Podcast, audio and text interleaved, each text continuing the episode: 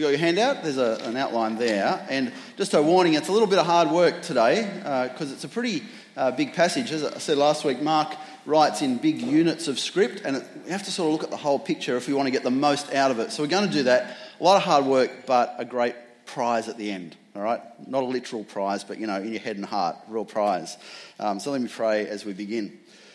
Uh, Heavenly Father, we thank you uh, for the way that you care for us and the way that you speak to us. We thank you for your word. Uh, we pray, Lord, that you would open our minds and our hearts today to see and hear what you have to speak to us personally in the Lord Jesus' name. Amen. Well, some of you will identify with this. Uh, leaving the house with young children is unbelievably complicated. Don't know if you've experienced that. Any hands up? Yeah. Uh, I remember when our three boys were under five years old, uh, we had to take so much stuff with us every time we just left the house for a short amount of time. And when we went on holidays, it was much worse. That's the fully loaded car. I've covered their faces with smiley faces to protect their identity, but also their, their frowning faces, because that was the end of a, a, big holiday. And you can see the car is packed to the hilt with uh, clothes and more clothes as swimmers and towels and beach towels. And uh, when they were younger, nappies and high chairs and, and fold out bassinets and things. Uh, of course, you've got the medicines, you always forget the one you actually need. Uh, scooters, toys, books, toys, scooters, books, scooters, toys, bikes, a roof box. Packing the car when you go on holidays with young kids takes seven weeks. I've never done it quicker than that. And when you get in and you're all driving out the driveway, hang on, I forgot something, right? And then in comes 16 more bags and you shove them around. It's, it's just an impossible puzzle.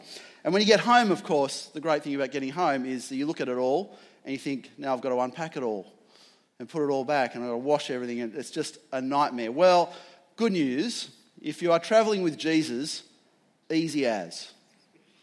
Easy as. Have a look at this. Traveling with Jesus, Jesus says to his disciples as he sends them out to the mission field, listen to these four words, those of parents with young children take nothing with you. Of course, for them it also meant take no children with you, but so that was a bit easier.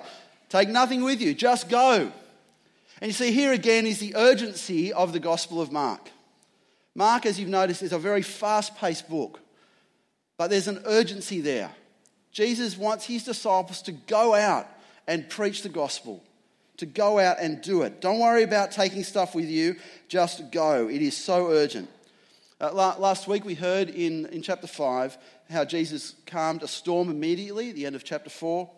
He drove out thousands of demons in one man with just a word. He healed a sick woman with just a touch. He raised a dead 12 year old girl without breaking a sweat. He's been traveling now in his ministry for over a year, most likely. And uh, here he comes now at this chapter 6. He comes home. He returns home. No unpacking to do because he really took nothing with him. Uh, he's been traveling for that long and he returns to his house, hometown, and they're amazed at his teaching. Amazed. But they cannot accept who he is. They're amazed at his teaching, but they cannot have a relationship with him.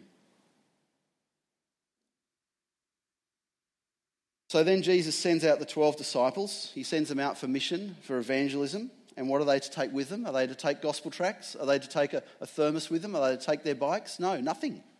Just go. And you might think, well, that's fair enough, just go out for a couple of days and come back. No, this was not a few days. At the very least, we can gather it was at least five or six weeks, two months. It was probably more like six months it could have been up to nine months, this trip. That, that little sending out could have been a, up to a nine month journey.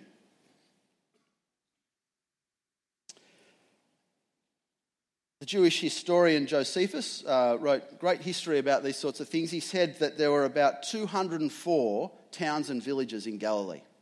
204 towns and villages. Now, if the disciples went out two by two, six teams, to visit all, let's say they stayed in each town for about a week, well, there's nine months.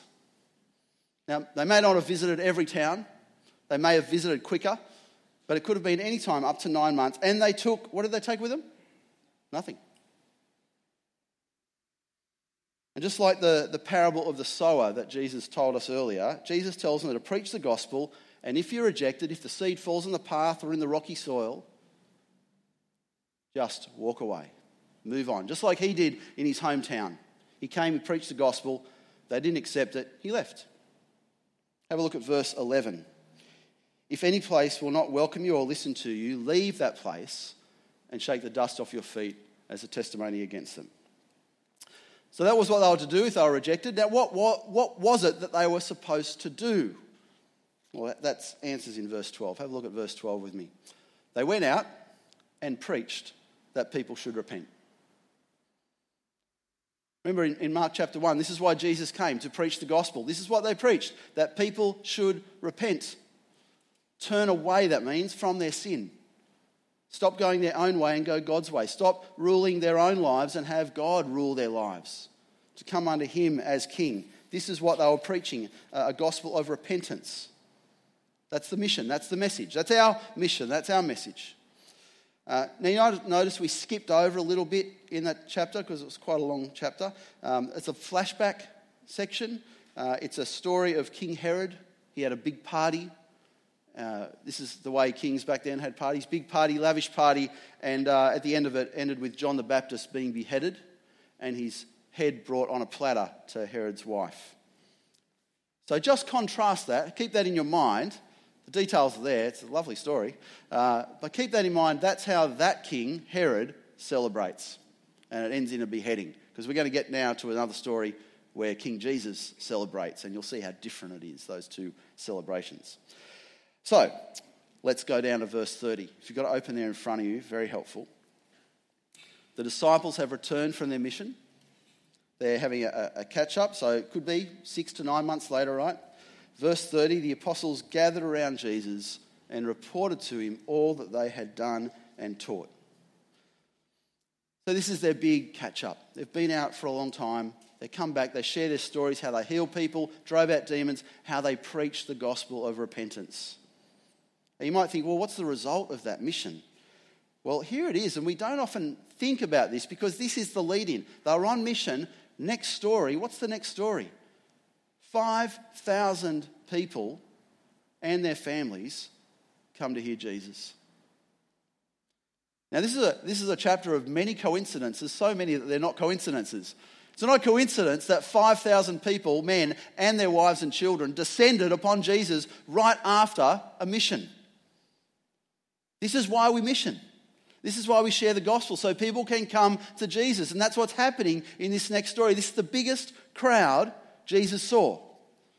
Not as big a crowd as Ed Sheeran last week. I heard that was a record breaking 105,000. Record breaking for, for Australia, apparently. How huge that? So he's not Ed Sheeran, but you know, it's old times. There was no advertising and all those sorts of things. No big complex. But here he is 5,000 people, men, plus their wives and family, came out to him, and they didn't go to a comfortable stadium. They went to the desert, a deserted region. So they just got back. Just take the picture. The disciples just got back from mission. They want to share with Jesus what's happening, and they can't even sit down to talk before the crowds just start flooding in from all of Galilee. And so Jesus says, Let's get in a boat, let's get out of here. It's a good mission tactic, isn't it? It's very successful. All these people are coming to hear the gospel. Run for your life. Uh, so they jump in the boat, and as they head off, the crowd sees them heading off on the boat. And, and they all, 5,000 plus families, run around the shoreline predicting where they're going to land and meet them there. You needed a motorboat, obviously, to get away faster. They, they, they chase the boat around. And so when Jesus lands on the shore, there they are again 5,000 men plus families. And what does Jesus do? Have a look at verse 34. This is how he responds. When Jesus landed and saw a large crowd, he had compassion on them because they were like sheep without a shepherd.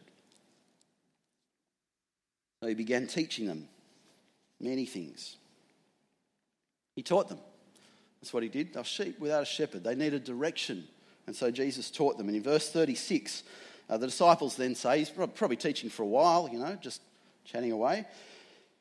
Disciples say to Jesus, Send the people away so they can go to the surrounding countryside and villages and buy themselves something to eat.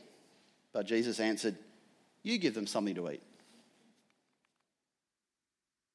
5,000 men, plus their families, whoever was there, in the middle of a solitary place, a remote area, the literal translation, a desert place.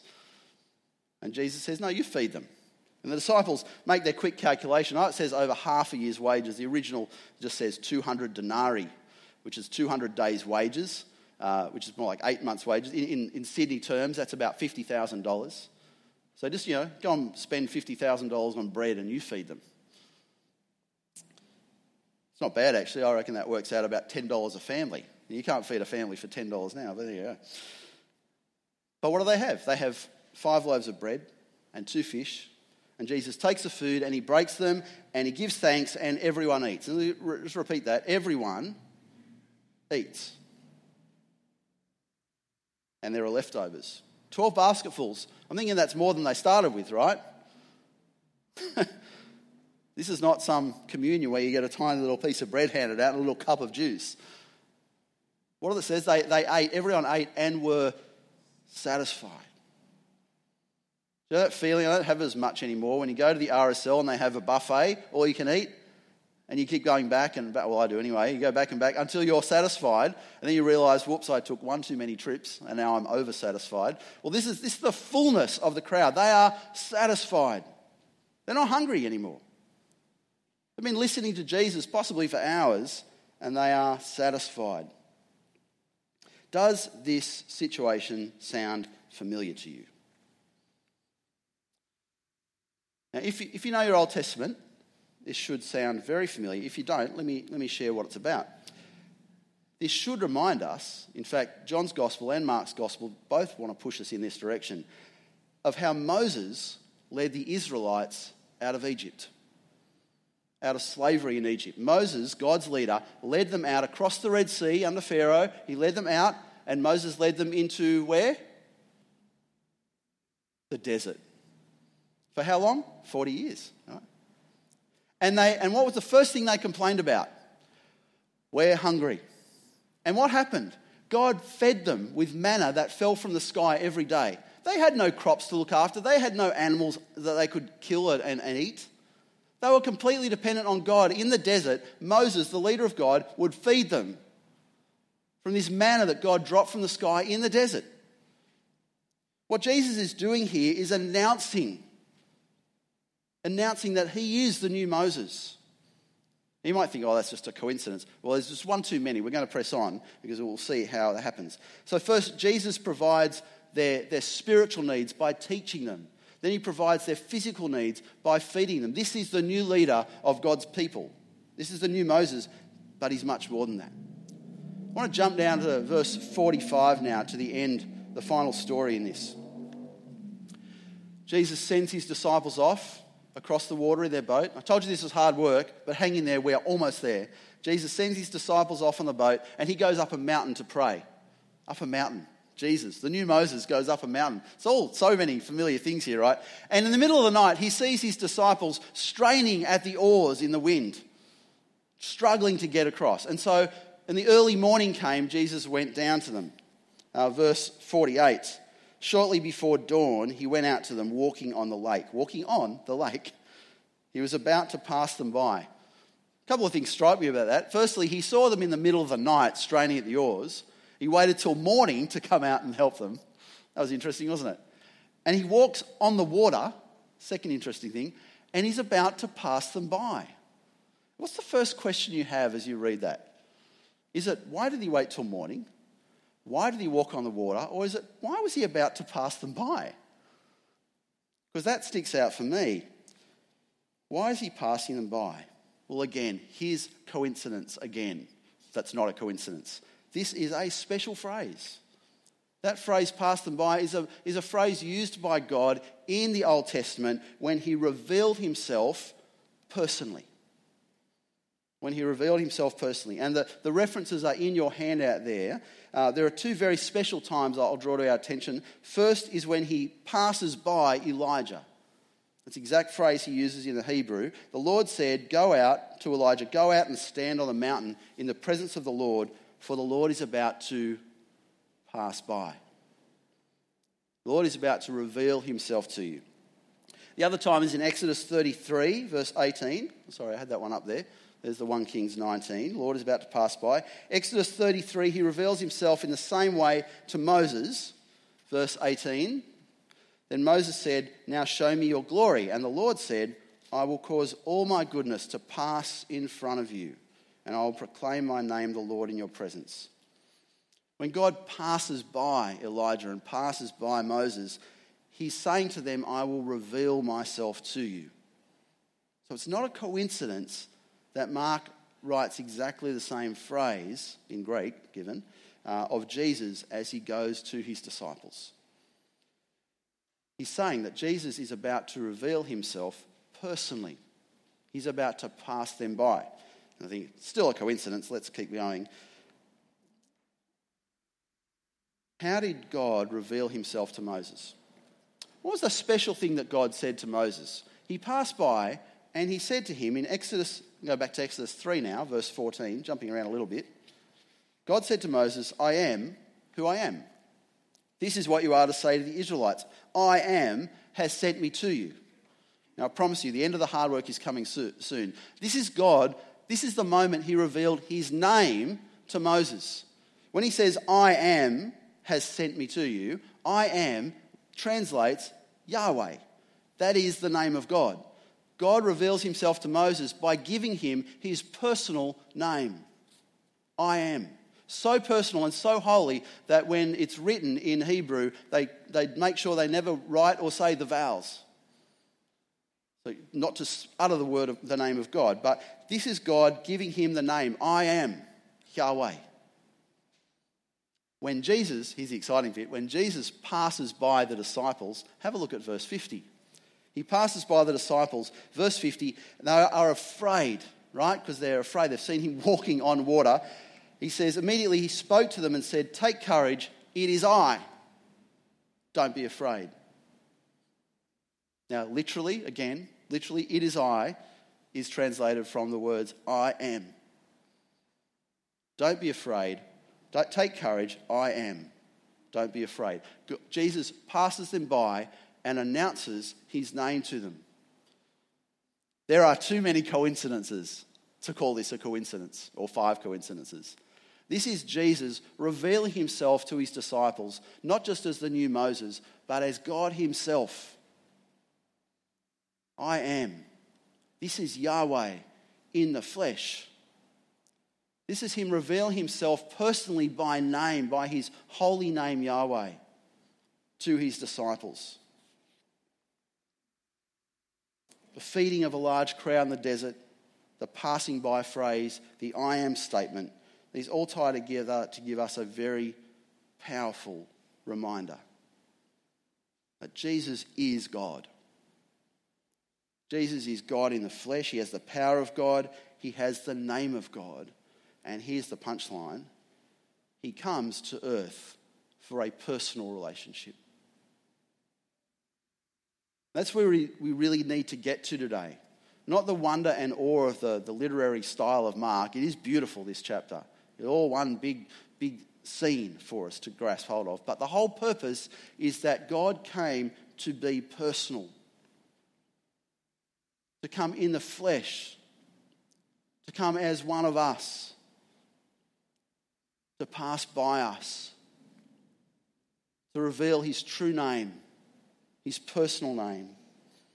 Now, in the last chapter, we, we heard of a, a woman who'd been bleeding for 12 years a man who had a thousand demons, who was an outcast from society with nothing, a leader called Jairus, whose 12 year old daughter died. And I want to ask you do you relate to any of them? Because the reason that Mark gives us so many personal stories again and again is so we will relate. So we will relate to what it's like to be an outcast, to suffer loss, to suffer pain, to suffer demonic attack. We are meant to relate to those stories personally. And then in this chapter, to know that God cares personally. Why does he send his disciples out to say, preach a gospel of repentance? What's the point of repentance? What's the point of forgiveness? What's the point of eternal life with God our Father? It's to have a personal relationship with Him. God saves us so we can be in that relationship with Him. I want to encourage you if you don't know Jesus personally, if you don't know him as your Lord, Savior, brother, friend, then please talk to one of our pastoral team today because there is more to God than just knowing who He is. There is knowing Him personally. This is why we're called to repent. It's why we're called to believe. It's why we're called to have faith. It's why we're called for an eternal relationship with God because we have a personal God. And I hope you do relate, if not to those previous stories of people in their life, to the ones that are coming up. Keep hearing the stories of the people whose lives Jesus touched, because that is you, that is me. I'd love to pray for us now as we think about that. Now, Heavenly Father, we give you great thanks that you are a God who has revealed yourself in the flesh to us, but more than that, you want to know us personally. And so, Father, I particularly pray for those who, who don't have that close personal relationship with you, that you might speak to them now, that your Holy Spirit might work in their hearts and their, in their lives. For the rest of us, sometimes we do forget that you're our personal God. When we share the gospel, we forget that we are seeking for people to know you personally. Please help us, Lord, to remember that, to remember that repentance, forgiveness, eternal life, it's all about living in a personal, close relationship with you. Father, may we live that this week. May we remember who we are before you, remember what you have done to come close to us, to pass by us, to reveal your name to us, that we might know you, truly know you. We pray this in Jesus' glorious name. Amen. As we come to conclude our time together, we will sing again.